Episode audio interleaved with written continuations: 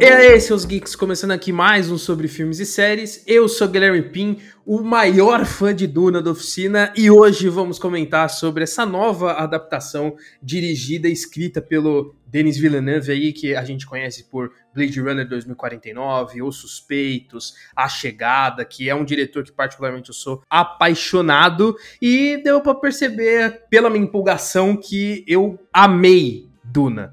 Mas eu não vou comentar sozinho aqui, estou com ele também, Marcos Veloso. O Duncan é o Caldrogo do futuro? Essa é a pergunta que eu faço para você logo de cara. e mais um personagem do Jason Momoa que é no mesmo tipinho, assim, mas eu gostei pra caralho do filme, principalmente dele, eu achei ele muito foda. Oh, é foda, porque não tem um personagem do Jason Momoa que não se parecem, né? A Sim. única grande diferença entre os personagens do Jason Momoa é que esse não tem barba, o que me... Eu admiro, mano, eu estranhei muito. O Jason Momoa conseguiu ficar feio para mim. Isso é inconcebível. A, a e, barba tem poder. E assim, tem uma cena que ele tá com o cavanhaquezinho e depois ele tira. Eu achei muito estranho. Eu falei, caralho. Ele não tava é, assim então... antes, né? Aí depois eu fui ver o trailer e vi que ele não tava, que ele tirou no meio do filme. Mano, o que a Barba no Oscar Isaac fez uma diferença inacreditável, a falta dela no, no Jason Momoa foi algo inacreditável também. Então, assim, fica aqui minha, minha nota de repúdio ao, ao Jason Momoa que tirou a Barba pra gravar Duna. Inaceitável, inaceitável Jason Momoa. E outra coisa, outra diferença que você esqueceu de falar. Em Aquaman ele fala my man e aqui ele fala my boy. Então é, é isso aí que muda. é, mais novo, né? O Paul Atreides ele é mais novo, então faz todo sentido te falar my é, boy. Né? Então. Né? Mas isso foi, isso foi da hora, isso foi da hora. Mas enfim, gente, é, vamos comentar aqui sobre Duna, né? Que, como eu falei, é, é uma nova adaptação, porque o livro do Frank Herbert, que é de 1965, já ganhou uma adaptação nos anos 80 pelo David Lynch, que né, é, um, é um diretor também que dispensa comentários e que particularmente é uma, uma adaptação muito flopada, mas assim, existem vários fatores que fazem o Duna do Lynch ser muito flopado e que a gente vai trazer aqui, então fiquem tranquilos que a gente vai trazer essa comparação, obviamente. Mas eu queria saber de você, Marcos, porque você não leu Duna. Eu, eu, eu já li Duna e é um, é um, dos meus, um dos meus livros favoritos, assim, eu, eu realmente fiquei apaixonado pelo universo do Herbert. E eu quero saber de você, que assistiu o filme, mas não leu, o que, que você achou do filme. Então, é, uma coisa que eu senti um pouco de falta que eu achei que teria é uma leve e rápida contextualização do universo, sabe? Uhum. Antes de começar o filme, tipo, ah, 20 mil anos no futuro, onde a humanidade conquistou diversos planetas, o mundo agora é dividido por fios, essas coisas. Porque eu sabia disso porque você tinha me falado antes. Uhum. Mas é, eu achei que fosse ter, é, meio que para colocar a pessoa já em que universo que ela tá vendo, tipo uma parada de Star Wars, que tem os letreiros antes, mas sei lá, uma coisa mais diferente, assim, mais orgânica e rapidinha rapidinha também, nem precisava de muita coisa. Só para localizar ali. Mas de resto, eu gostei porque você já sabendo mais ou menos por cima do que se trata, inclusive a gente fez um vídeo lá na oficina sobre isso, para as pessoas já irem meio que preparadas pro filme, sem spoiler, só contextualizando o universo. Uhum. Você já sabendo isso, você vai pegando essas pistas é, dentro do filme. Então, para mim foi bom, mas eu acho que para quem chegou sem ter noção nenhuma do que era, acho que ficou meio perdido disso. É no futuro? É humanidade isso aí? Ou é outra, tipo, é de outra galáxia, uhum. outra raça, outra realidade? sei lá, sabe? Acho que ficou essa confusão e eu vi gente, inclusive na oficina, falando que ficou essa confusão mesmo de dar uma explicaçãozinha rápida do universo antes de partir pro filme, tá ligado? É, então, é, é difícil falar sobre isso, porque como eu li, então eu, eu fui com tudo muito fresco na minha cabeça sobre como funciona todas as regras e tudo mais. E ainda assim, teve alguns pontos que eu senti essa falta também, tá? Eu acho que tem algumas contextualizações que o, o Villeneuve ele deixa de lado um pouco. O, o, o próprio conceito dos mentates, que é aquele cara mais próximo ali do, do Duque Leto, que fica com o olhinho para cima, que tem na, nos Harkonnen também, ele é, não é nem citado o que ele é de fato, né? Então eu, eu acho que faltou um pouco dessa contextualização também. Porém, quem conhece Duna sabe que o, o Frank Herbert ele também não explica tudo. Tipo, o, ele é um autor que ele não duvida da capacidade do leitor, o que particularmente eu acho muito, eu acho muito bom, assim, porque ele não é um cara que ele te dá a mão e te explica tudo no, no detalhe. Você vai lendo e aí você vai encaixando as peças do universo. Aí você vai entendendo que a humanidade está no futuro, aí você vai entendendo quais são as funções de algumas pessoas, porque o que são os mentates, né, que eu citei aqui só para não, não ficar um termo jogado, é que nesse universo de Duna, a tecnologia ela meio que não existe mais. E existem humanos humanos que são esses esses computadores, né? Esses supercomputadores, porque a mente deles é mais evoluída e tudo mais, e que são esses mentates. Então, meio que cada família dessa realidade tem um mentate que funciona como esse computador humano. Então, ele joga aquele olhinho para trás ali como um símbolo de que ele tá buscando informações. Por isso que ele faz aqueles cálculos muito rápido e tudo mais. Então, é, ele, eles têm essa função lá. Só que isso eu concordo que ficou um pouco jogado. Mas no próprio livro, isso também não, não traz um contexto. Assim, acontece alguma coisa e aí você vai pegando, entendendo o que o Frank Herbert quer dizer com aquilo. Então, nesse ponto, o Villeneuve ele, ele foi fiel até demais nesse sentido. Isso porque porque tem alguns momentos em que ele é bem explicativo, o que particularmente não me incomoda porque é um universo muito complexo. Ele apresentou todas aquelas informações e teve informação que ele ainda deixou de fora. Então, assim, só pra vocês verem como tem muita coisa e todas essas coisas são muito importantes. Então, assim, a gente tem termos diferentes, a gente tem funções diferentes, a gente tem é, seres diferentes, então é muito complexo para você explicar tudo em duas horas e meia ali, que é a duração do filme. E ainda assim, eu acho que o Villeneuve ele foi muito bem é, nessa função, porque ele é explicativo, né? Naquele momento em que o Paul ele tá aprendendo sobre a hacks, e aí ele fica vendo o, a, a, video, a videoteca se não me engano, que ele chama assim, é uma forma também da, da gente aprender junto com o personagem. Ele não é, é tão didático, mas ao mesmo tempo ele não deixa o, o espectador na mão. Eu sei que tem muitas coisas complexas que o filme não desenvolve tão bem, mas ainda de certa forma eu acho que ele foi, ele fez um, um, um bom trabalho na hora de explicar esses termos mas como eu falei, ele ainda deixou muita coisa de fora. Então, pra vocês verem como é, é um universo realmente muito rico e muito complexo. É, eu acho que essa parada, principalmente tudo de Arrax lá, eles explicam bem porque, igual a gente, igual você falou, né? O,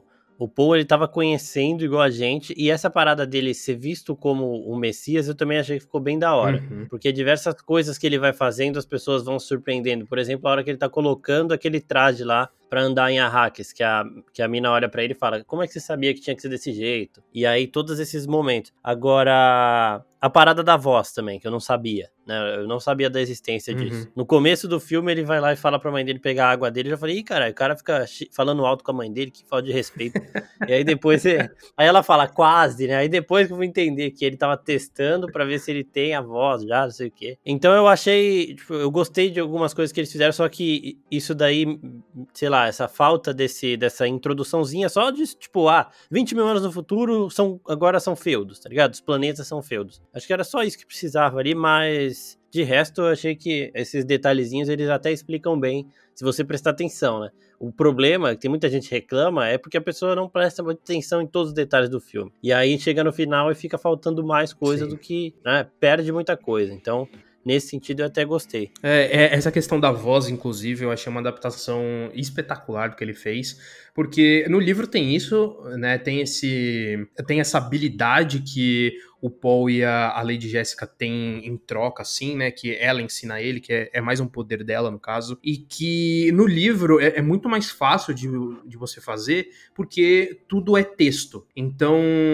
para você manter a escrita ali, é muito mais fácil. Tanto que o, o Paul e, e a Jéssica, que é a mãe dele, eles conversam por telepatia no livro. Só que em, no filme isso ficaria um, um pouco bizarro, porque seria sempre um, uma narração em off durante quase todo o filme. Aí o Villeneuve ele foi lá e adaptou de uma forma visual, que foi a linguagem de sinais. Eu gosto muito de falar sobre a adaptação de livro, porque a palavra adaptação ela tem que ser levada muito em consideração. Porque muita gente que lê livro vai assistir o filme e fala: ah, não, mas faltou isso, ah, não, mas faltou aquilo, ah, mas no livro isso é diferente. Só que tem muitos conceitos que tem que ser pensado porque muita coisa funciona em livro que não vai funcionar para um filme. A mesma coisa da, da conversa por telepatia. Você fazer isso num filme ficaria muito estranho, que é uma coisa que o, o filme do Lynch traz, e fica um negócio bizarro, porque tem várias cenas em que, o, em que a gente ouve o pensamento do Paul. Isso no livro encaixa perfeitamente, porque a gente está acompanhando a jornada do personagem. Então, o que ele pensa é importante, porque a gente não está vendo o personagem. Agora, quando você coloca isso pro cinema, é um negócio estranho, porque o, o personagem ele faz uma cara de dúvida. Aí, no pensamento dele, vem a fala: eu estou com dúvida. Aí, tipo, uhum. tá ligado? Não precisa, não, não precisa disso. É, e, então, nesse ponto, eu acho que o, o Villeneuve ele conseguiu pegar esses elementos e adaptar para o visual de uma forma muito boa. Porque isso da linguagem de sinais, porra, é perfeito pro visual, do audiovisual. Então, nesse ponto, putz, impecável. E, e em relação ao, ao filme do Lynch, que aí eu, eu já vou trazer a comparação aqui, um dos pontos centrais eu acho que é o tempo. Porque o filme do Lynch teve muitos problemas de produção, porque na época eles queriam fazer um novo Star Wars. Porque a, ah. a trilogia original tinha acabado, e chamaram o Lynch, que é um diretor que não sei o porquê chamaram o Lynch, porque assim, ele tem um conceito é. visual muito bom, porque ele é artista plástico e tudo mais, só que ele é um diretor muito mais independente, tipo, ele é fora do convencional. Pra, quem já assistiu um filme do Lynch, tá entendendo o que eu tô falando, o cara é, é, é meio fora da caixinha, assim. Então, meio que não combinava com ele, e ele não teve o domínio da produção. Então, meio que ele não fez o filme que ele queria ter feito. E, e, nisso entra a questão de grana também, porque quando ele foi fazer o filme, ele não tinha muito dinheiro, porque, como eu falei, o Lynch era um, um diretor mais independente.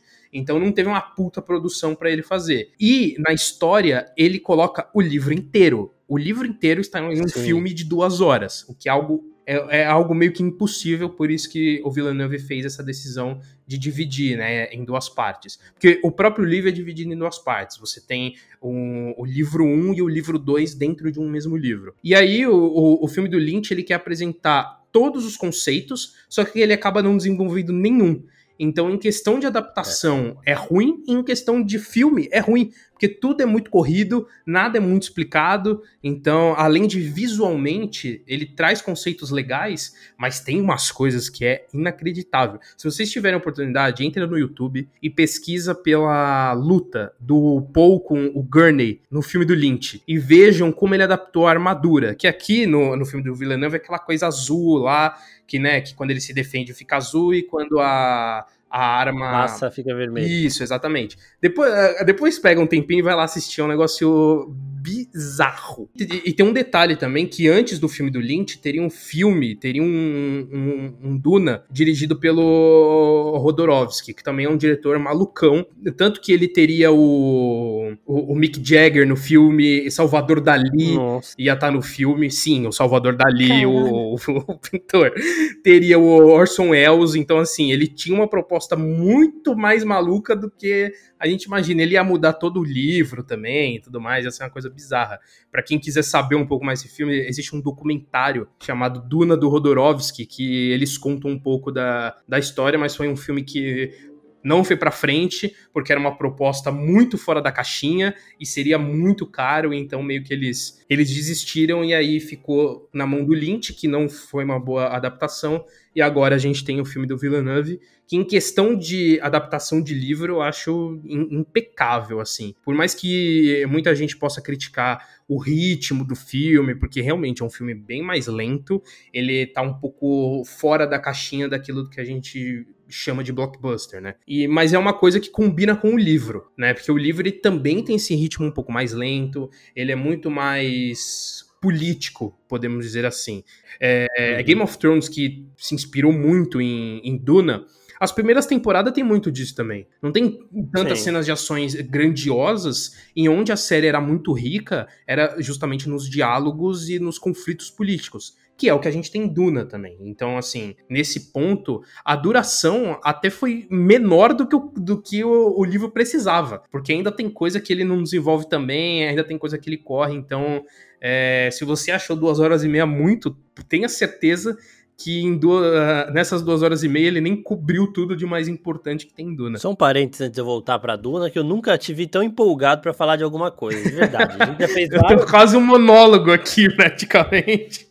Não, você não, tá, você, tá, você não tá vendo tua cara, você tá muito feliz, velho. Tá muito feliz. Primeiro, isso da linguagem de sinais, eu não sabia que no livro era diferente e eu achei sensacional. Mais uma vez aí cai no, o negócio de adaptação não é cópia. Uhum. Então, muito também o, o, filme de 84 não deu certo porque ele tentou copiar coisas que são mídias diferentes, não, não combina. Então, isso daí já é um ponto pro Villeneuve. E em relação ao ritmo, porra, eu tava esperando um filme até mais lento porque eu tava traumatizado pelo Blade Runner dele, que foi uma puta de uma tortura de três horas, você fica olhando não acontece que isso? nenhum. Não, ele até deu uma entrevista falando que ele achou que ele nunca dirigiria mais um filme desse tamanho por causa de Blade Runner, que deu uma flopada bruta. E, mano, foi, deu muito sono aquele filme. Mas aqui não, aqui eu achei que tem, tipo, é, é, eu achei bem dividido as partes calmas, porque se você reparar, se você prestar atenção, todo momento te dá uma informação nova. Até aqueles momentos sim, mais lentos. Então, porra, você tem que estar tá assistindo tudo para entender as coisas e, e vai te, te beneficiando, sabe? Pô, tem uma cena muito parada aqui, mas é um diálogo que vai te explicar um bagulho. Ah, só um detalhe também. Eu saí desse filme, tipo, quando eu, quando eu era criança, saía do filme e falava, caralho, agora eu sou o Torreto, tá ligado? Ah, não sei o quê. Nesse filme aí, eu fui no dentista no dia seguinte e a doutora perguntou assim: você quer que coloque anestesia? Eu falei, não. Ela falou, então tá bom, se for doendo, você me avisa, aí a gente coloca. Eu falei, tá bom e eu me senti com o Paul com a mão na caixa. Assim, assim, é, que, tem na caixa? Tem dor. E eu, assim, eu não vou gritar, velho, não vou, não vou. E aumentando a dor, assim, eu não vou. E aí aguentei, entendeu? Então eu gostei, gostei disso aí também, que já, já saí do cinema já, caralho, sou o Power 3 agora. E isso aí foi foda. E assim, outra, essa cena também da caixa que ela fala, as suas visões, do jeito que você vê, elas, elas acontecem? Ele falou, não exatamente. Isso eu achei muito foda também, porque a gente via algumas cenas do Paul sonhando e elas não acontecem do jeito que ele sonhou, mas elas acontecem de outra forma. Sim, Isso sim. eu achei muito foda, porque, tipo, não é. Ah, e a gente viu o Duncan lá com com os Freeman, então ele vai chegar com os Freeman, ele não vai morrer antes de aparecer com os Freeman, não. Ele viu o Duncan com os Freeman porque o Duncan foi lá, virou praticamente um, um deles, tá ligado? Conheceu o povo. Aquele outro cara dos Freeman lá que ele ficava vendo que seria o cara que ia ajudar ele a se tornar o líder dos Freeman lá, né? A ganhar popularidade, dentro, o respeito dentro do, dos Freeman. O cara parecia um guru com ele. Toda hora que ele via o cara, o cara tava conversando com ele, uhum. é, dando conselho. E na verdade foi outra coisa completamente diferente que esse cara fez pelo Paul pro Paul conquistar o respeito dos caras. Então eu achei muito foda é, isso das visões dele serem visões mais subjetivas, né? Ele tá vendo. Isso daí eu achei também parecido Game of Thrones, a parada que nunca foi mostrada da Melisandre. Porque ela vê as visões e ela interpreta, não é que ela tá vendo tudo nítido. Por isso que ela fez cagada com o Stannis, fez matar a filha, os caralho, depois foi pro John e também não deu certo. Porque é, são visões que você tem que interpretar, não é que você tá vendo a cena exatamente como ela vai acontecer.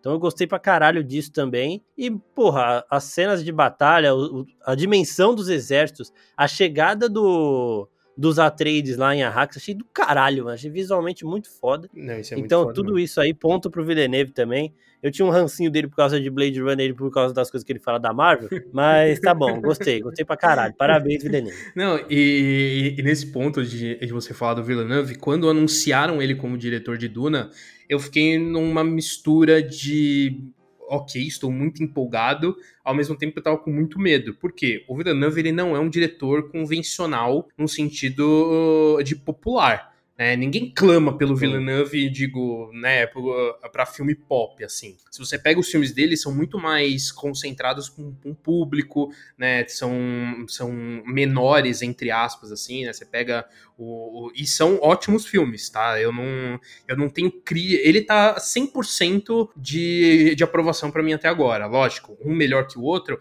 mas não tem nenhum filme do Villeneuve que eu olhei e falei, putz, achei ruim esse filme. Não, ele tem 100% de aprovação, mas ele tem poucos filmes, ele é um diretor muito novo, assim. Eu acho que tem, sei lá, seis ou sete filmes na carreira. É, né, para esse nível de, de direção, é, um, é uma filmografia muito nova ainda. E, e aí, quando anunciaram ele para Duna, eu fiquei meio receoso, porque eu achei ele perfeito no sentido de que ele ia trabalhar tudo com mais cautela, com muito mais calma, que é o que ele fez. Só que ao mesmo tempo, isso poderia afastar o público, o grande público. Porque se a ideia dele no começo e que se concretizou era de dividir o primeiro livro em dois filmes, o primeiro filme ele tem que fazer sucesso pro segundo filme acontecer. Que é essa tensão que a gente tá vivendo. Porque assim, a, a gente tá gravando no, no final de semana de estreia de Duna. Então a gente ainda não confirmaram Duna 2. E Duna 2 precisa ser confirmado. Pelo amor de Deus, Warner, confirma essa porra. Se já tiver confirmado, né, desconsidera esse meu medo aqui. Mas é, nesse sentido, foi uma coragem muito grande de chamar um diretor que ele tem um ritmo próprio de direção, ele tem a marca dele, e deixar ele implementar essa marca para um filme tão grandioso quanto Duna. Porque Duna precisa render. É o que a Warner quer. A Warner não quer saber se a gente vai gostar, se é fiel e, e tudo mais. A Warner quer o dinheiro dela e se render dinheiro, faz o segundo filme. Se não render o primeiro filme, não vai ter segundo e foda-se quem gostou. É muito isso, né? A, a Netflix é a prova, é a, é, é a prova viva do mercado que isso é assim, é assim como o jogo funciona. Então, eu ainda tô nessa apreensão. Eu, eu, eu tenho quase certeza que vão confirmar a Duna 2, mas ainda assim dá esse medinho. Por quê?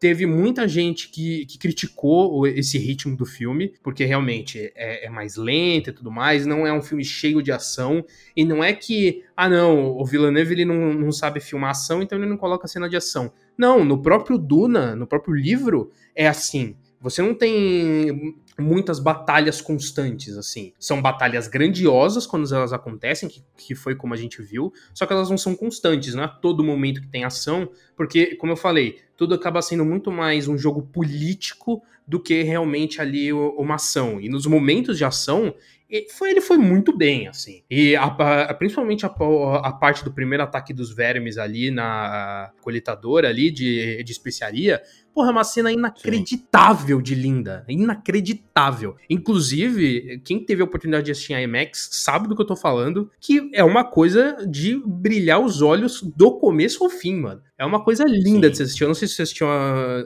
se você assistiu a IMAX. Assisti a IMAX, maravilhoso mesmo. E outra coisa, esses momentos de, de tensão, ele prende bem demais, velho. É Porque não é uma cena que ele acelera. Essa cena aí, por exemplo, não é uma cena que ele acelera para resolver rápido. Ele te dá tudo, ele te dá o medo dos caras de ficar vendo o, o verme vindo de longe, falar, ó, oh, vai dar tempo? Vai dar tempo, tudo tranquilo, aí a máquina dá errado. E, tudo isso aí vai acontecendo e você vai, vai emergindo, assim, tá ligado? Você fica preso.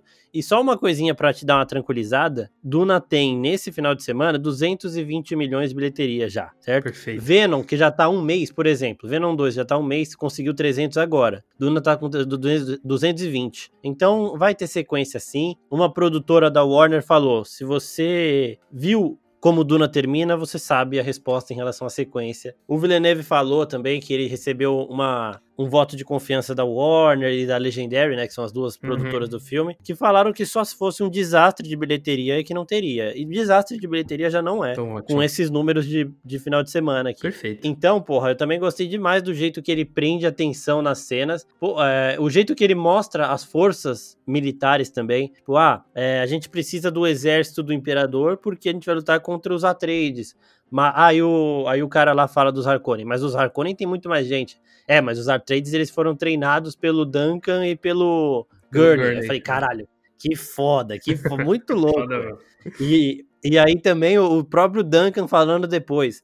Quando você cruza espadas com um cara do exército do imperador, você sabe que você tá cruzando espada com eles, porque os caras são diferentes. Então, é, todos esses esses exércitos, assim, eu achei muito foda a forma que eles são apresentados. E a cena do, do Duncan, quando ele fecha a porta e bota a espada, aquele, aquele, aquela reverência com a espadinha do caralho, puta que pariu, eu queria ver aquela cena umas 15 vezes, falei, nossa, esse cara é fudido, velho. Nossa, é animal, animal.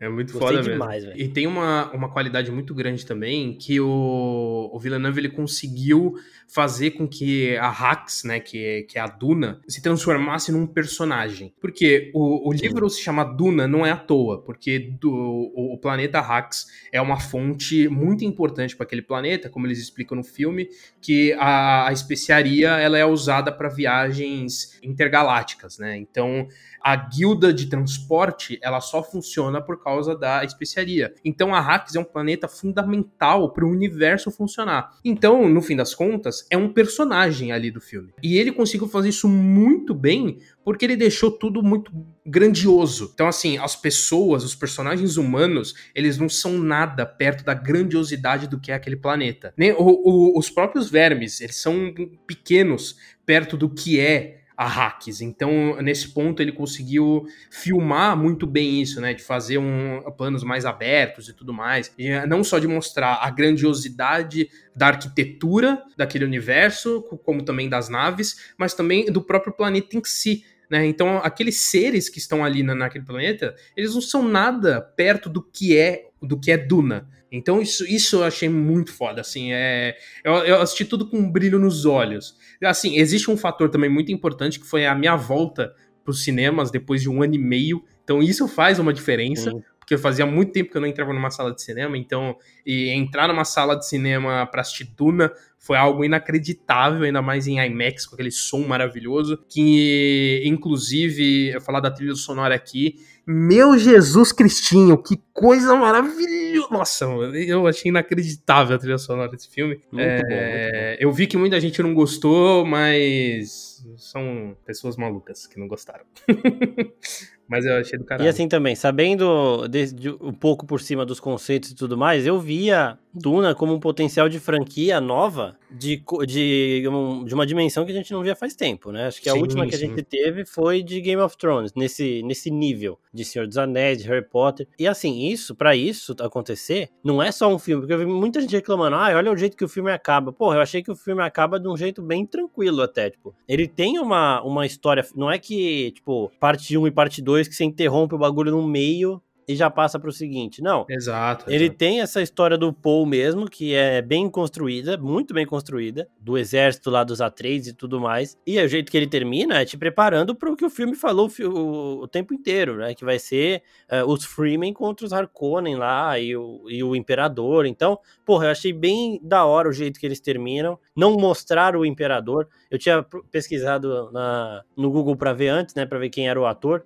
Não, eu vi umas uhum. fotos do Mads Milkinson lá, mas eu acho que é tudo fã pedindo, né? Porque acho que nem tem ainda. Mas, porra, eu gostei demais do jeito que o filme acaba. Eu não achei nada de tipo, vamos parar aqui porque precisa ter um segundo filme. Não. Eu achei bem orgânico também isso. Todos esses conceitos, aquelas minas lá, que eu não sei falar o nome, da, da mãe do Paul lá. As, as Bene Gesserit. Isso. Achei do caralho, achei muito bom a, a, o, o, aquele imperador, aquele imperador não, o líder dos Harkonnen lá, puta bicho escroto, feio pra porra.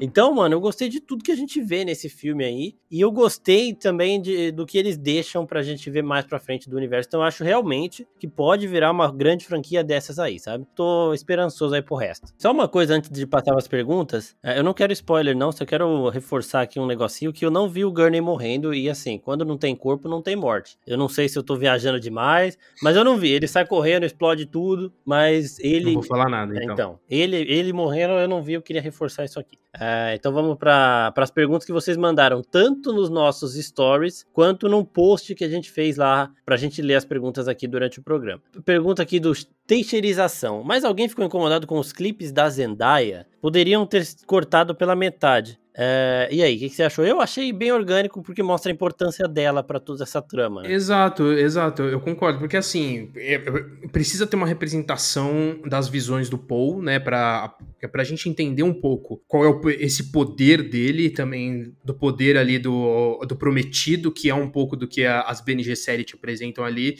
num que é uma figura, o, o Messias ali ele seria uma figura que tem essa capacidade de juntar espaço e tempo né? Que é um, um, um pouco do que a Jéssica, a Jéssica explica. E isso é, é, muito bem representado, porque ele precisa ter essas visões e também para mostrar, como você falou, para mostrar a importância da Shani para a história. Porque ela, por mais beleza, a, Zendaya, a personagem da Zendaya não tem ali uma, uma participação tão grande nesse filme. Só que ela é a peça central para tudo acontecer ali, para a relação do Paul com, com os Fremen, da relação dele para a gente saber um pouco mais desse poder do, do predestinado. E uma coisa que o Villeneuve falou também é que esse primeiro filme seria mais focado no Paul, que foi o que a gente viu, e o segundo filme mais focado nela também, que, que é a Shani. E que realmente, na segunda parte, ela tem uma importância espetacular ali pra história. E, e outra coisa, combina perfeitamente com o livro. O, o Villeneuve ele conseguiu adaptar isso muito bem, porque no livro é exatamente a mesma coisa. Nessa primeira parte, a gente acompanha muito mais o, os Atreides, e aí a gente vê as visões do Poe em relação a Shane,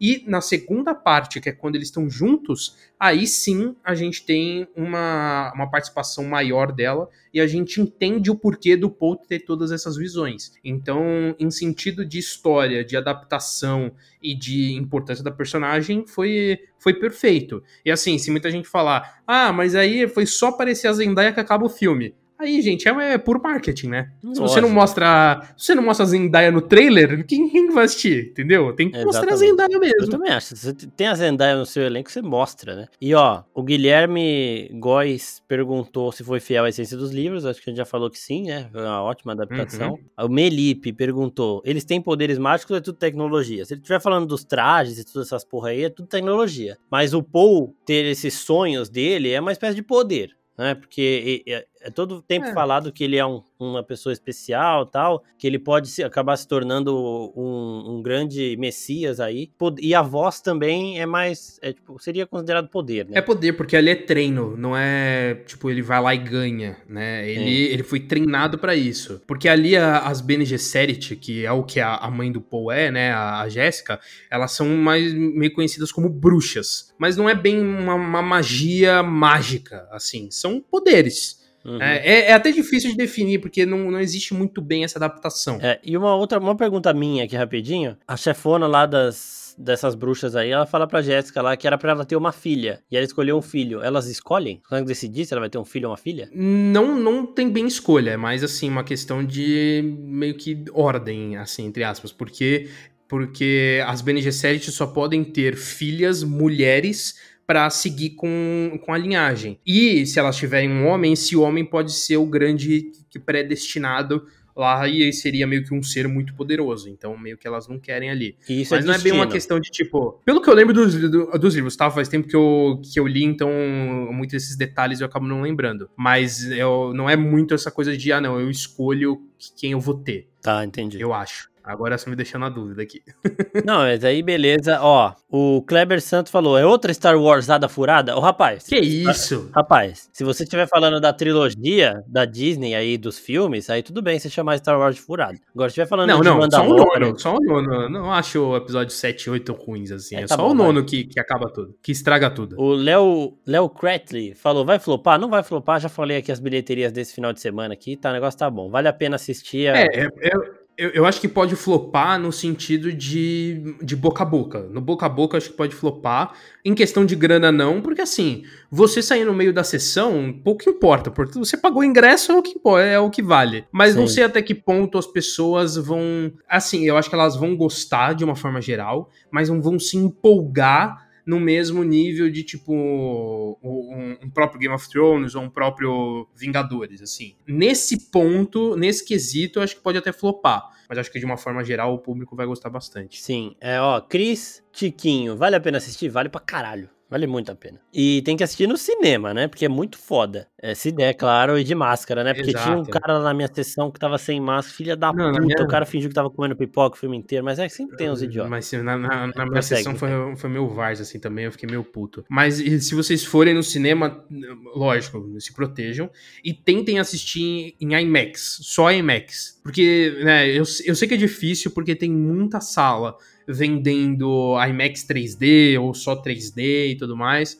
Só que, né, tem uma questão de que se o filme ele não é filmado em 3D, não tem por que você assistir em 3D. Porque aí o filme é, é, é convertido. Ele é convertido para fazer você gastar mais. Então, assim, lógico, se der para escolher não ser em 3D, é melhor. Mas se não tiver como, vai mesmo assim, porque o filme ele pede uma tela de cinema mesmo, porque, como a gente falou aqui, é tudo muito grandioso, é tudo muito visualmente bonito, então acho que numa tela de cinema tudo é mais enriquecedor. E 3D agora, você vai usar um óculos, né, que a gente não sabe também se tá bem limpinho Exato, e tudo mais, é. que mais gente usou. Acho completamente desnecessário. Pra mim tinha que acabar essa porra aí. Tinha que acabar Quando quiser o, O James Cameron vai fazer o Avatar 3D, aí beleza, aí você passa lá, mas... Não, mas ele tá mas prometendo 3D resto... sem óculos, né? Então, assim... Então, então pronto.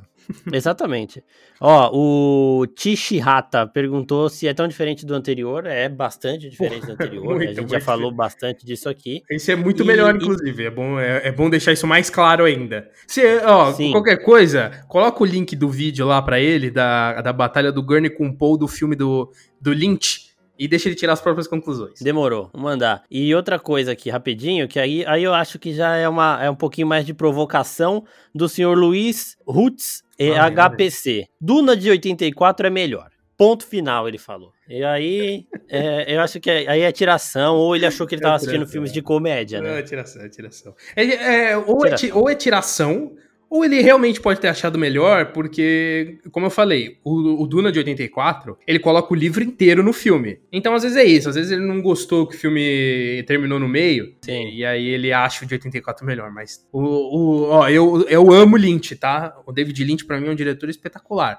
Mas em Duna, meu, meu senhor. Não, não é, dá para defender, é foda, não dá né? para defender. O Ted Hilton falou nenhum vislumbre do Fade. Fade eu acho que é um carinha mais importante para a segunda parte, né? E começou a rir debochando aqui do filme, mas amigo, calma, né? É, então, aí, isso, isso foi uma coisa que eu estranhei também quando eles divulgaram o elenco e não, não, não, tinha o Fade ali, eu achei, achei bizarro, porque ele é um personagem muito importante, principalmente pro final do pro final do livro ali, que ele é o, o sobrinho do o segundo sobrinho do, do Barão, né? Porque o Dave Bautista é um, e aí a gente tem o Fade também, que é o, é o outro sobrinho, e ele é muito importante pro final da história. Só que assim, eu é possível que o, o Villeneuve traga ele pra parte 2, porque assim, Nessa parte 1, ele não seria um personagem relevante, porque ele não teria Sim. uma participação, mesmo que mínima ali. Ele só ia, ia ser um personagem que só ia aparecer em uma cena e acabou. Essa é a participação dele no começo da história. O, o, o Dave Bautista, ainda assim, ele tem uma, uma presença mais importante ali para esse começo da história.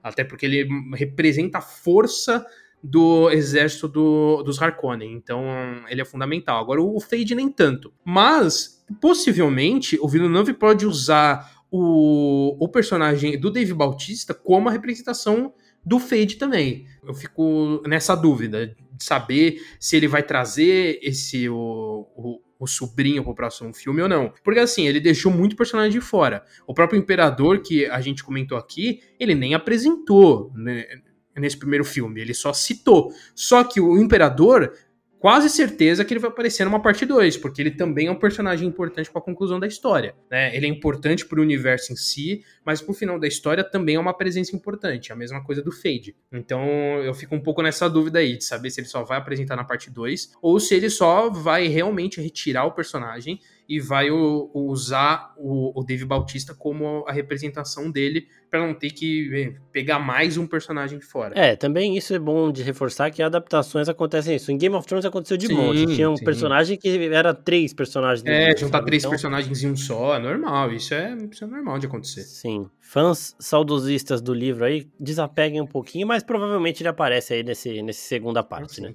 Ah, mas é, é fácil eh, desapegar, porque o Villeneuve, ele esquentou nosso coraçãozinho de de leitor. Foi, foi, uma, foi, da hora, foi da hora. Então é isso, gente. Acho que deu pra gente secar tudo aqui a, a nossa opinião de Duna. Deu pra perceber que a gente gostou. Eu, a, eu fiquei realmente muito empolgado assistindo o filme e, e falando dele eu fico mais empolgado ainda, porque realmente é uma adaptação bem fiel e ele leva em em consideração a palavrinha a adaptação e consegue trazer consegue trazer para o cinema algo que funciona diferente em livros. Então, assim, questão de adaptação impecável assistam no cinema, porque esse filme realmente pede uma tela gigantesca. Então é isso, Marcos. Muito obrigado pela sua participação, por falar de Duna aqui. Deu, teve uma aula de Duna durante, durante essa semana ali, que, cara, tá, tá até com dor de cabeça um pouco. Não, eu queria te agradecer por me hypar pro filme, porque eu já fui empolgado e gostei, uh, atendeu minhas expectativas aí do caralho. Então é um novo universo pra gente começar a olhar aqui e fazer as nossas, nossas publicações da Oficina também, porque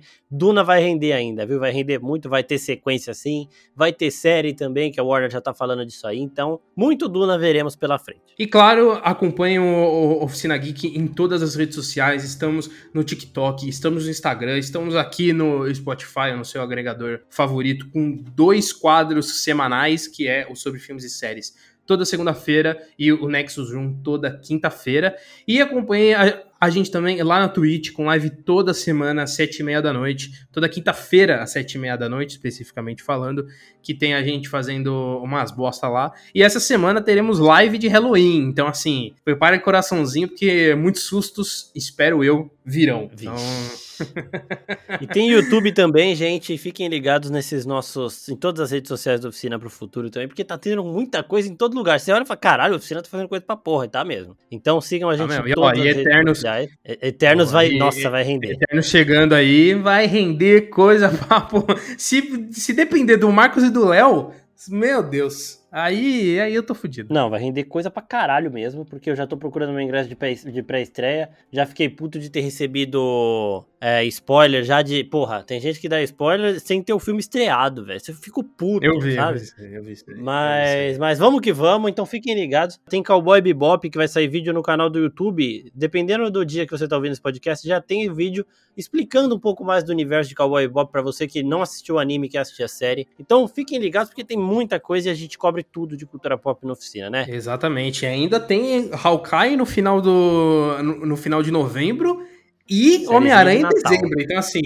tem coisa ainda, tem chão ainda, é muita coisa para fazer, muita coisa para falar. Então, acompanhe a oficina em todas as redes para não perder absolutamente nada do que a gente vai fazer. Então é isso, Marcola. Muito obrigado novamente pela participação. Até a próxima e valeu! Valeu!